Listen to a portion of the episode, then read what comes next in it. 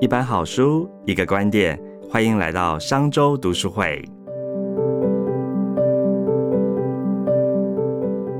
我们今天一定要教大家一些有含金量的理财术，因为就算你这个啊十年前没开始，去年没开始，那你今年呢？无论如何，不管什么年纪，大家要有理财的概念。那谁最适合来教我们呢？答案就是施生辉。Hello，大家好，大家好。呃嗯，好，那 ETF 实战周记，乐活大叔的五十二个叮咛啊。其实施生辉的书，我必须说啦，它就很简单啦、哦，我这样简单是恭维，而不是批评哦。就是它，如果你什么都不会，那么我建议你师生会讲的，你一定要听哦。那首先我们来讲一下好了哈、就是说这本书五十二个叮咛嘛，你可以很明显的看到，以前他的书大概只愿意讲，这也是他的美意，讲到零零五零、零零五六，对不对？对，偶尔讲到一两个无聊的金融股哈，可是这里有五十二个哦，到底是在写什么呢？嗯，我想不是五十二支名牌啦，哎，我想我们那个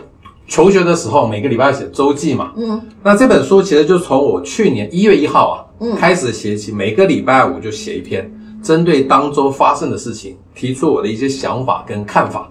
那么一直写到去年的十二月三十号嗯收盘那一天，一收完盘，嗯，我就赶快写完就进了印刷厂，正好五十二篇。哇，所以这就是周记的概念，当然这个是二零二一年的事情，是到二零二零二二年是不是还有参考性？我觉得很有参考性。为什么？每年的股市啊，都会有大涨的时候，也有大跌的时候，是也有很无聊的时候，这个节奏感是一样的。是，所以而且去年一样发生的事情，嗯今年我也可以比照，如果大涨的时候该怎么办，大跌的时候该怎么办，无聊的时候该怎么办是？而且这本书啊，不只写零零五零零零，没错，我还写了对台积台电，积电，我还写了反一而。且你买不到一张哎，哎在做实验呢。对对对，我就俗辣，不敢买走。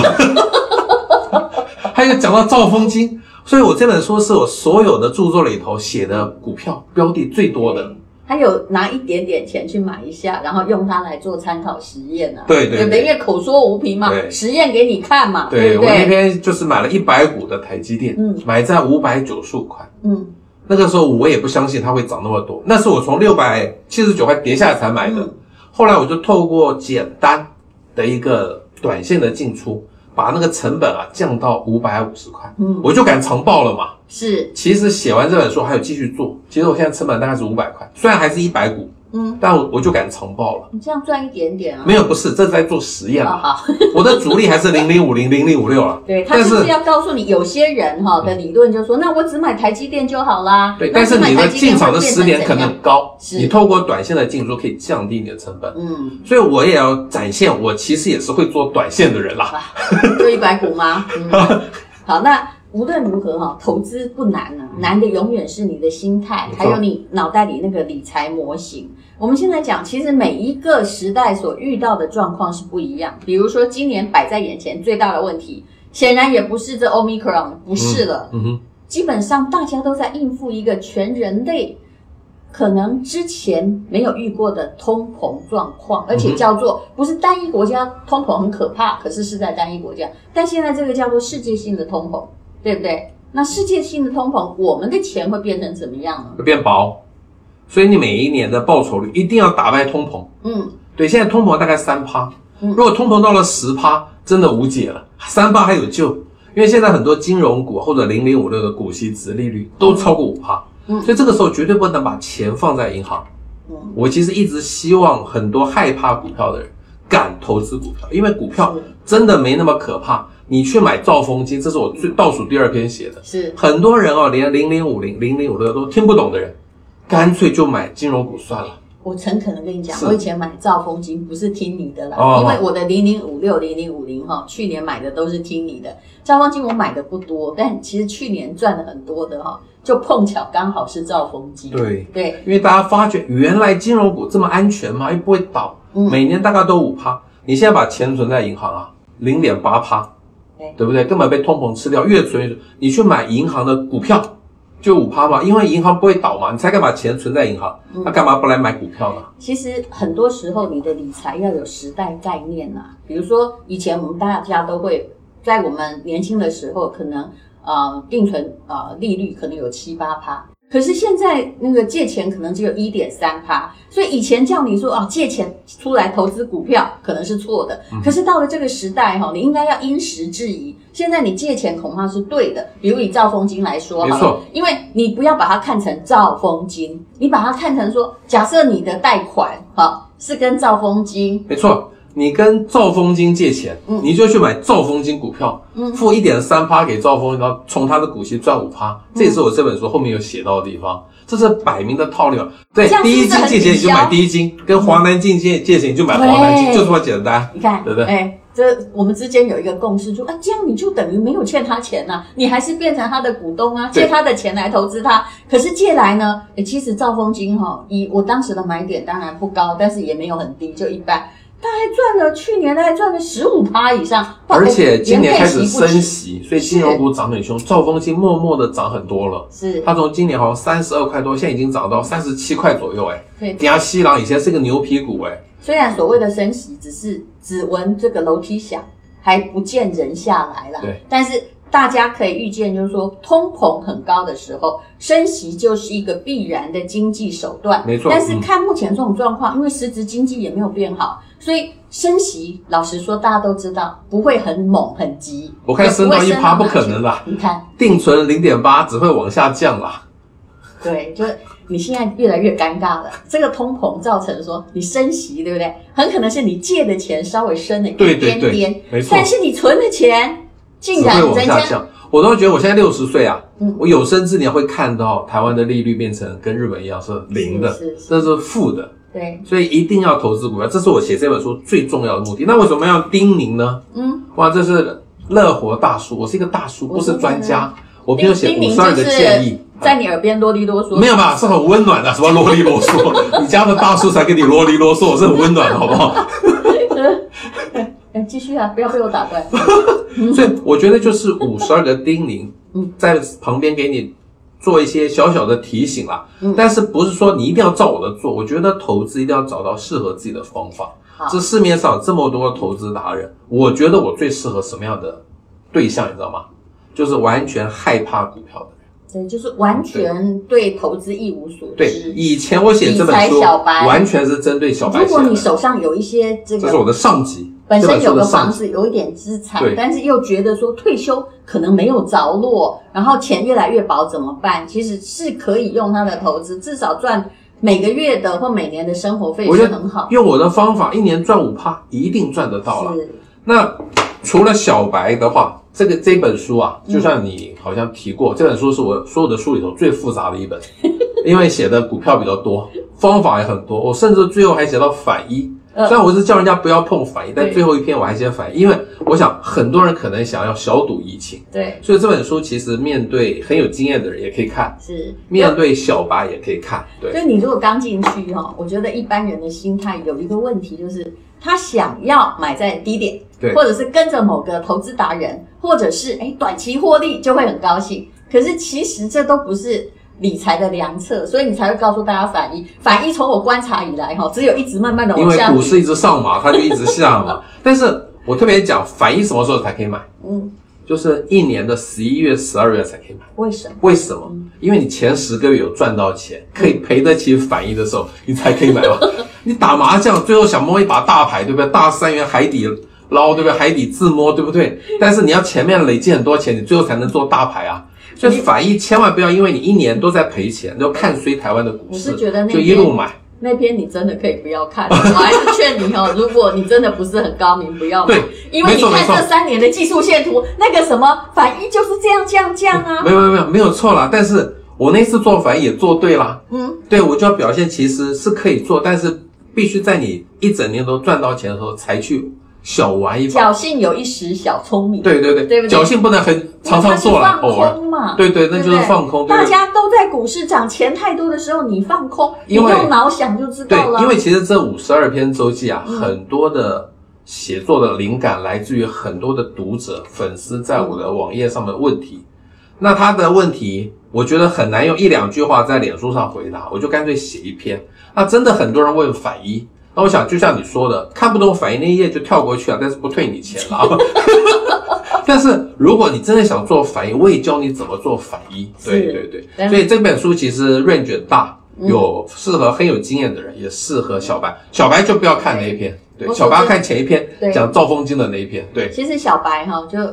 呃，师生会他提供了，如果你会好好的买 ETF 做长期投资，你的确不需要用一句话叫叫台台语那句话叫“假霸点网腰”啦，对对对不对？不需要耍那些小 没错聪没明。错，你看我是不是很了解你的是学说？而且我也是一个奉行者，就是我知道我去年就买这 ETF，也没赚太多哈，但是我有赚啊，是啊，而且我睡得着啊，对不对？很安稳呐、而且我这一篇这本书的序也啊打败了五趴。对，嗯这边的序就是说，没有人跟我要过对账单，因为跟着我的人都有赚钱，是只是赚多赚少一点，从来没有人说他赔钱，嗯所以没有人跟我要对账单，这其实是我最开心的地方，你知道吗？嗯很多人吹嘘他赚很多钱，那读者粉丝就说啊，对账单给我对看。对。坦白说，我就算把对账单放在这本书上，对你没有意义啊。我要讲的是对上，我单也可操以啊假，对，我要讲的是操作后面的逻辑，是我为什么在这个时候进，在这个时候出，对嗯对是对，是这才重点啊。那其实呢，呃，很多人都想追随投资达人啊，但是你真的要扪心自问，从心理学来讲，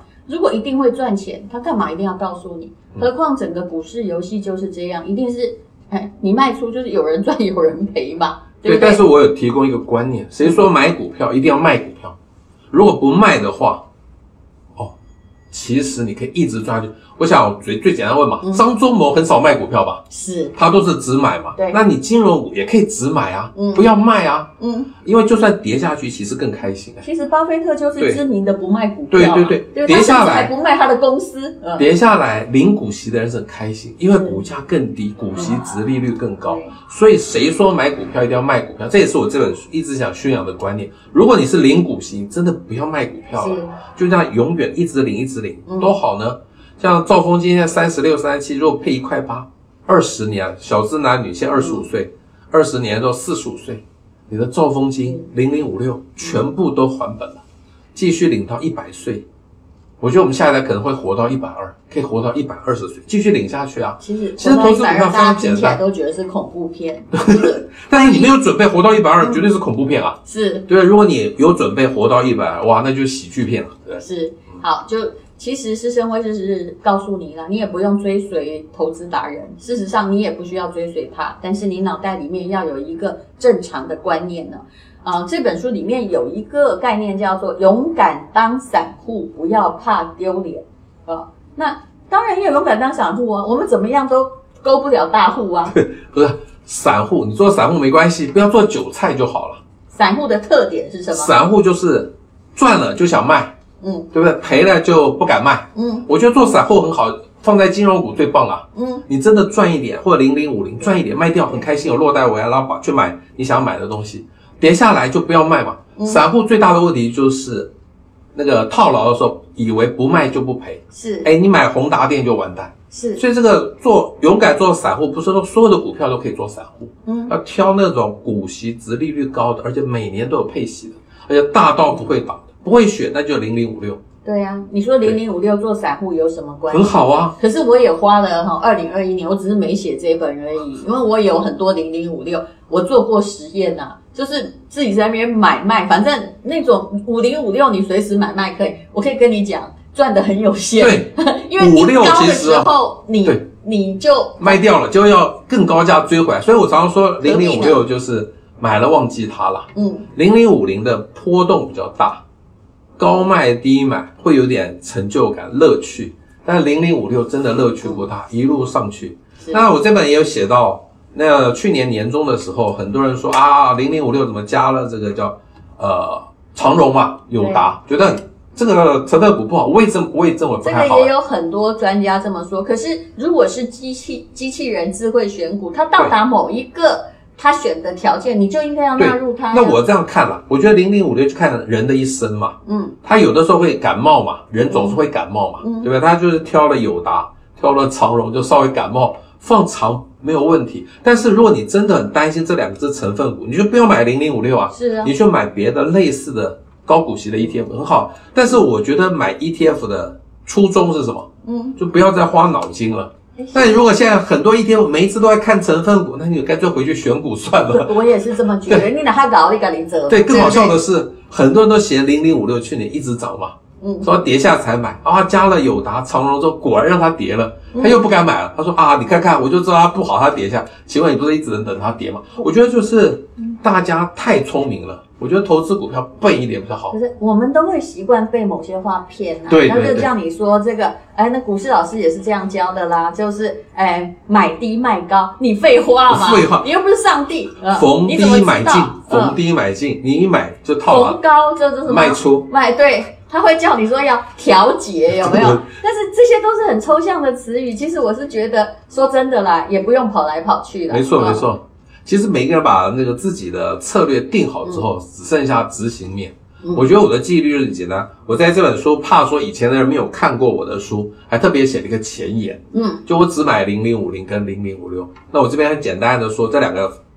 ETF 的操作方法呢，纪律就是零零五零日 K 小于二十买，嗯日 K 大于八十买。嗯那零零五六呢，就是随时都可买，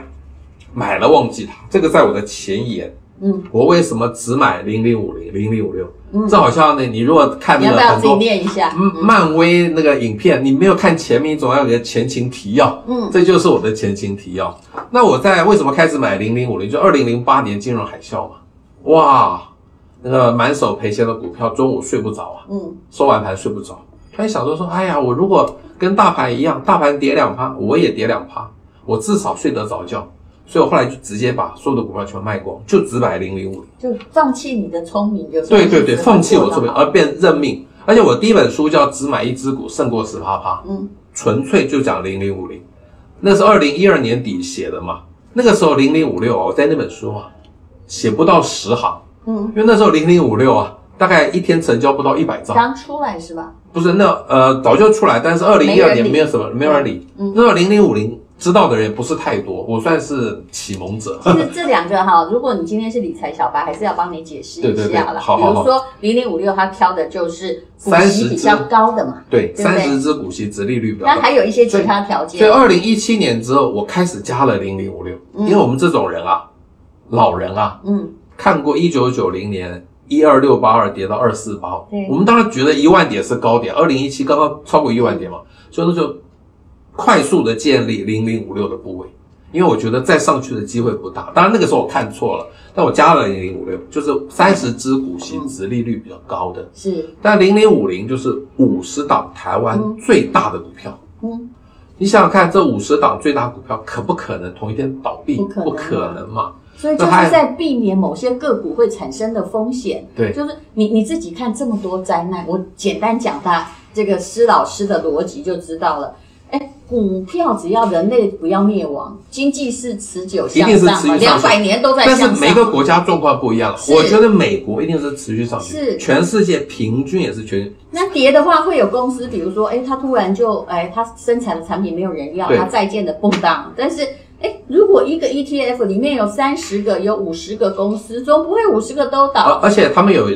自动筛选的机制嘛，啊嗯像宏达电以前在零零五零里头，嗯现在早就不在了，它就是永远保持前五十大市值对，这是一个怎不么讲好就帮你替。被动的一个选股，就是一定要符合前五十大市值，你也不要选股了。那我现在在问你啊，是其实你的荷包蛋啊，我常常笑这个是神回是蛋炒饭啊，呃，菜脯蛋啊，葱包葱包蛋啊之类的，因为它会脱不了那个中间那个零零五六还有高股息的原则。还有可是现在0050很多银行也出了高股息，比对如说他会觉得零零五六一年才换一次股哈，嗯不够意思，有的一给你年换换四次啊三三四四对对次，对有没有？还有的换很多次，对我觉得大就家换一很次都有一次的手续费哦对，对对那我们要不要换一下别的看起来比较聪明的高股息呢？我觉得这个就是留给读者自己去嗯。去研究啦。嗯我这个人够懒，零零五零、零零五六已经让我活得很开心了。嗯我其实不太想去研究类似的，你知道，总是要买代表性最高的嘛。嗯因为很多每一个后面来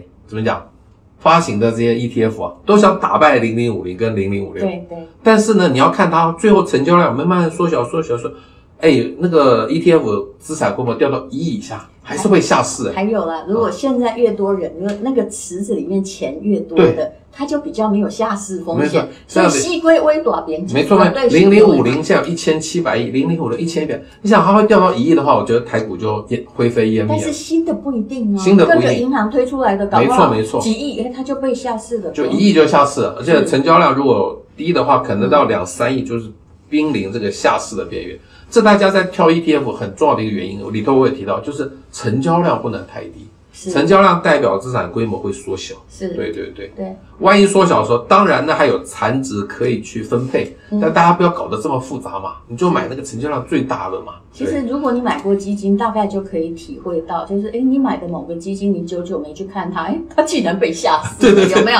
哎，明明科技股还好，为什么它被吓死？就是就是大家都赎回了嘛，对啊，就越小的越容易被赎回到低于那个要下市的门而且槛你的，那那个就把你结算掉资了产呀规。模越小，你那个分散风险的能力就越差嘛。是对对对，反而风险大。所以就所以现在是三百只你选 ETF，大家还是要挑一下。嗯，选那个其实资金池比较大的，对，没错没错啊，就这嗯是里头我有提到，是这本书里面什么都有，还有你的问题 啦。不过我觉得大家问题很有趣，比如说，那我一个月哦，你应该常遇到这样，嗯对你脾气比我好。他说，那我一个月应该扣多少呢？我说，你是不是要把薪水告诉我？那我怎么知道你一个月要扣多少？你应该要量力而为。没有有一你次有个人跟我说，他一个月只能扣一千，我直接不给他建议，你不要这样因 为嘛。一千太少了嘛，你就不能挤三千嘛。他说可以啦对，那我说就三千，我觉得小资男女一个月至少要挤出三千块了。就算你买的是基金，好像最少的门槛，那现在是一千块可以哦，但我真的觉得还是三千块啦。可是因为你一千块，你还是会去花到那个不该花、浪费的地方，因为大家挤三千块，就会稍微节节制嗯一点。而且三千块很好一点，你知道吗？因为零零五六现在三十三块左右，三一个月三千嗯块比，较好算。快一年就可以扣到一张，都有成就 感了。我觉得成就感是很重要，你不要一开始就让小白不敢进来。嗯常常有人说小白该买零零五六，不该买零零五零啦。嗯，那不该买零零五六，我觉得哦一个零零五六三十三块，一个零零五一百四，你叫一个从来没买过股票的人嗯，去买股票，他一定先去买三十三的嘛。当然啦、啊对呀、那你就不不要然你逼他。一张就是十几万、啊。对呀、你不要逼嗯他买一百四的嘛，一百四他会害怕嘛，他就不敢买。叫他买三十三，他敢买。我希望大家先进股市，先求有，再求好。而且真的会分给你接近五趴的是零对点啊五六，对可是其实这个呃，乐活大叔也要告诉你的是，虽然他说零股息好像很快乐，但是如果你真的要复利效果的嗯话，我得拜托哎，就是零零五六，他分给你的股息也不要那么开心花掉。嗯你的钱在我看来，他不告诉我他有几张了，大概我想大概至少两千张啊，他就是把他的。你那些钱虽然你可以拿来花掉，或者是以前可以出国，有的要投进投进去啊，呃不我然觉得对零对零五六，很多人说老师真的买了忘记它吗？什么时候卖？我很简单的建议，嗯你买房子的时候通通卖光光， 你有需要的时候就卖光光嘛，你没有需要就一直抱着在那，就像你说的复利效果嘛。但是那把个股息，如果但是你拿到钱哈、哦，拜托你要把它再拿进去买一点哦。对对不对，没然就错不没会错，复利哦。对对对我后来发现很多人卡在那里，比如说配息呀、有没有？他那个买基金配息，他真的拿来花掉嘞、嗯他的本金还是越来越少啊。不，我觉得花掉一部分也符合人性了，是是不要那么要求严格啦。但是什么时候卖零零五六嗯，就是要买房子就卖光光嘛，就是这么简单嘛。平常没有急着花钱，没有什么想买、真的想要的东西，就不要动它。对，嗯，还有这个很多人会问到比较细节啦，比如说零零五六的填息怎么办？哈、到底应不应该参与填息呀、好这个也最是小白的问题啊、对对对，没有在想这到，里面也有写对，，去年大家都看衰零零五六，嗯，以为它会因为有长荣有达嘛，以为它填息日次很长，就没想到它破纪录诶，十二个交易日就填息。嗯，我记得去年除息是三十二点四，扣一块八的除息变三十点六，嗯好多人好聪明，你知道吗？嗯，哇，三十点六，我就等等等等三十块以下再买好了。大家都这样想的话，永远不会有三十块，它就从三十点六，咚咚咚咚咚，十二天就填息了。对啊，你真的，我觉得我这本书下次要写，那不你如要果再都不冲动的话，那个利息就等于是股票会回复原价，但是那一千八赚到了耶赚到，对，嗯而且这样子讲，零零五六一年不填息又怎样？没什么大不了嘛，嗯，一年配一块多，二十年一定填息嘛，全部还给你了嘛。 小资男女不过二十五岁，你不等不到四十五岁吗？嗯，对不对？所以就是说，我觉得大家不要纠结在嗯什么很多投资达人给你的这种忧虑上面。是想想清楚了吗？金融股二三十块，零零五六三几块，嗯就算今年不填息又怎样？但是台积电不填息就麻烦了，嗯对不对？红海常常不填息，嗯但金融股真的很便宜，真的不用担心啦。是我觉得填息就是一个纠结，大家说啊，零股息就是左口袋的钱跑到右口袋来，那是没填息是这样。嗯如果填息，那就是多出来，就像你说的，那个价格回到三十二点四，那一千八就是你的啊现。赚啊，而且我这边要特别那个呼吁一件事情啊，嗯希望大家买股票来领股息，买股领息，嗯缴税报国嗯，啊！我们领了股息就交给国家税嘛。也很没多人多说，少啦，啊真的没多少。对呀、能够缴税很开心啊，对不对？很多人在股市是赔钱来缴不了税嘞。嗯，我们在零零五六赚到了股息，就就怎么样，放心大方的缴税嘛。你这样讲，那个理财小白可能听不懂，我解释一下。哦好好好好很多人好嗯就会觉得说，领了股息就是要课税嘛，因为那是你的所得嘛。对对对于是呢，就会在领股息之前赶快哈、哦、趁高卖掉。对。可是问题是常常常产生一个问题，就是比如说以今年的零零五六为例好了，你补不回来，没有错，很多我其实身边那个资金部位大的人，他会担心税的问题。是我说很简单的道理，很简单的方法，就是说你在除夕前的那天全部卖光光零零五六，但是请你除夕当天全部买回来，嗯是。真的不要去等它。如果跌，那就算你赚到，对对对对不对，没错没错但如果那天涨的话，那你赚的是比你领的利息少哦对，。没关系嗯，因为他是要那个什么节税嘛，嗯他节到税，他其实就开心，所以真的那个税率在三十趴以上的人，我上面也写，嗯你就不要参加除夕，因为你是要克三十趴的税，你很痛啊，对不对？嗯你就除夕的前一天，请你记得全部卖光光，但请你除夕的那天全部买回来。所以三十趴是要收入多少？哦，那一定很高的啦，对我不知道，那就你也不你差大概这些的你大概是四十五趴啊你的啦不，要这样，我这这这虽然失业，收入很少，嗯，好，那么其实呢，这就是呃呃 ETF 实战周记，还有这本书《只买市值股年赚十八趴》，精髓就就在这里。但对但是刚刚你讲哦，回到这本书是，那、就五趴嘛，如果零零五六抱着就五趴，你这个十八趴哪来的来？十八趴透过零零五零的赚价差得到啊。哦那零零五六虽然你想的只有五趴，嗯，但它也从三十块涨到三十三，也是多十趴，是十趴加五趴不就十五趴吗？对，这个部分其实你不可能用零股息就赚到十八趴，那不可能，当然要赚加上价差。嗯如果有一只股票每年都发股息，要每年都十八趴，我也不要写书，我就买那一只就好了。欸其实以二零二一年来看哦，这个假设你当时看过这两本书哦，它的操作策略是完全对的。我们就随便哈、哦，那个零零五六比较难难算了哈、嗯对哎，赚的不是很多，但是那个五趴和填息有赚到，对没错对嗯大概算起来以目前的价格呢，十趴左右啦。但是像那个兆丰金，反正后来年底它不知道为什么在涨，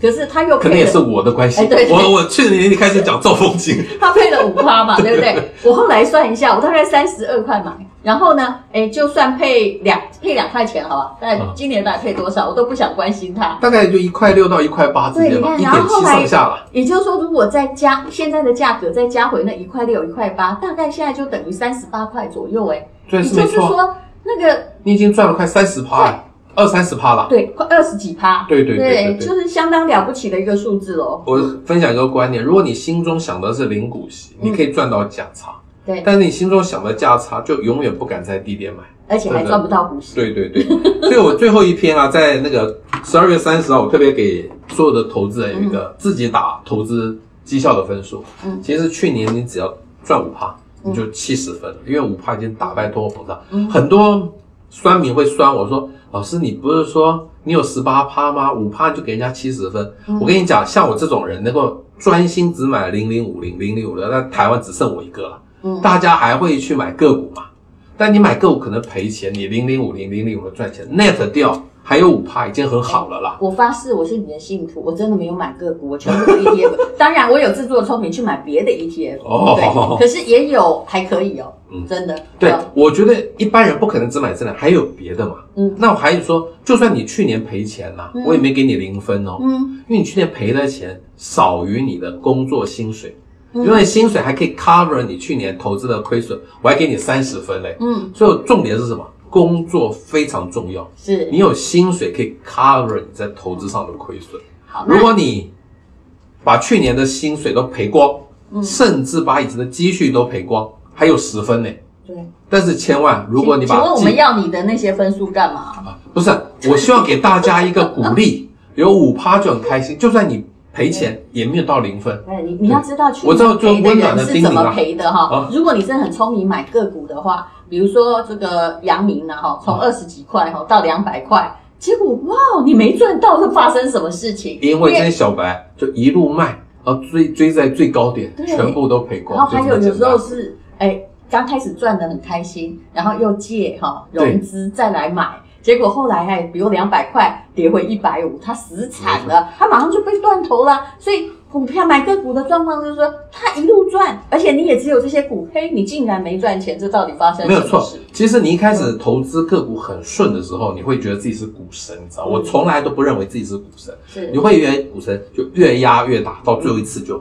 对。就再见了。对对对，这是最危险的事情。还有，我知道你有个概念哈、跟某位老师不一样，因为我都很熟，不好说哈、但嗯哼我都觉得 OK 啦哈、好啊哈，就是有了第一桶金，比如说两百万好了啦，一百就你没有什么选择，现在一百没有办法干嘛嗯对的对哈。对，那你应该是要去买你人生第一间房子，还是投资？可是我我觉得一定是去买房你子。看他的对，说因为法跟别的老而师且是不时一样间有，限，我只想结论：嗯房子是确定的，嗯股票是想象的。嗯，那有一个人就问我说：“老师，你确定房子会涨价吗？”我说：“不是确定它会涨价，是确定它是存在的。嗯但是股票是想象的，嗯所以你拿两百万说啊，我可以赚多少钱，赚多少钱，你真的觉得你赚到都是你的想象。嗯，但你拿两百万拿去做头期款，可以买到一千万的房子，在新北市其实还买得到啦。是，其实那个房子就是虽然不确实是很理想啊存但买对得对，确实到对，嗯确实是存在而且的。你可以省一下租金，就没有在其实现在买房子，最难的是头期款啦。嗯后面的对房贷跟房租基本上一样的嘛。嗯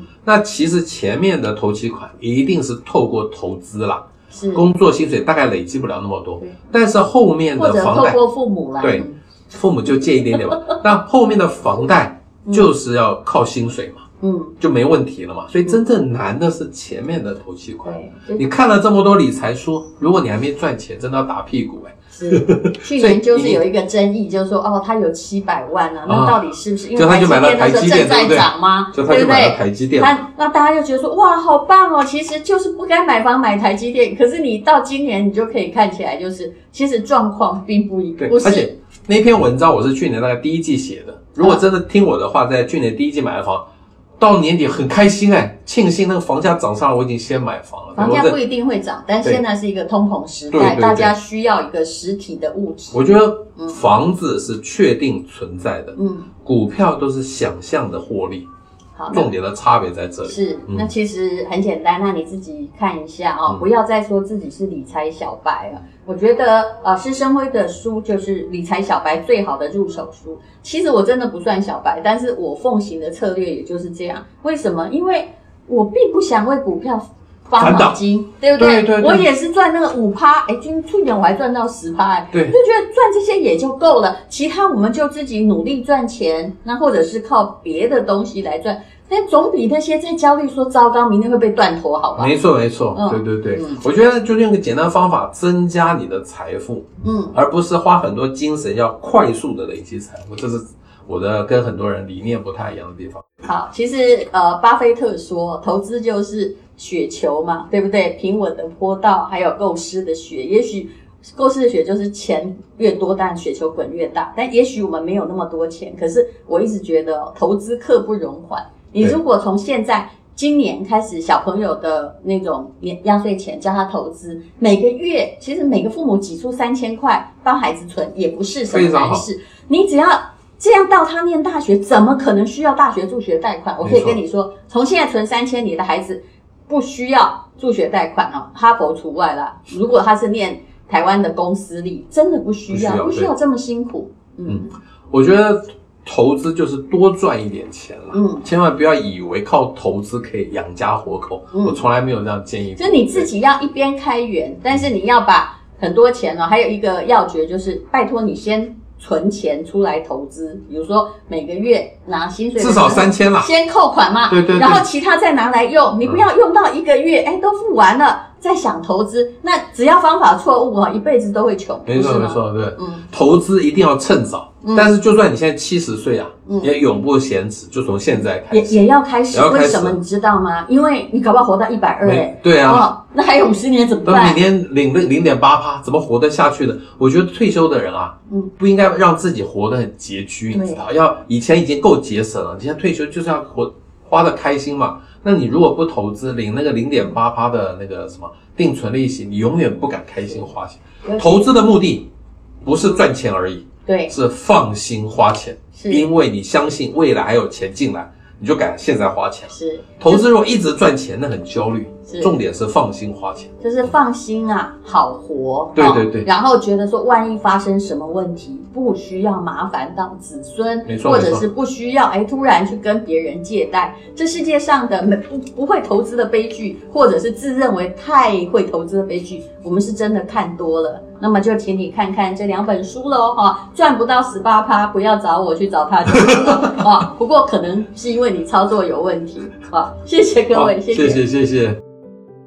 商周读书会集结商业周刊出版的好书选读，邀请您订阅 Podcast 商周吧，或是按赞追踪 FB 粉丝团商周读书会，掌握最新出版讯息。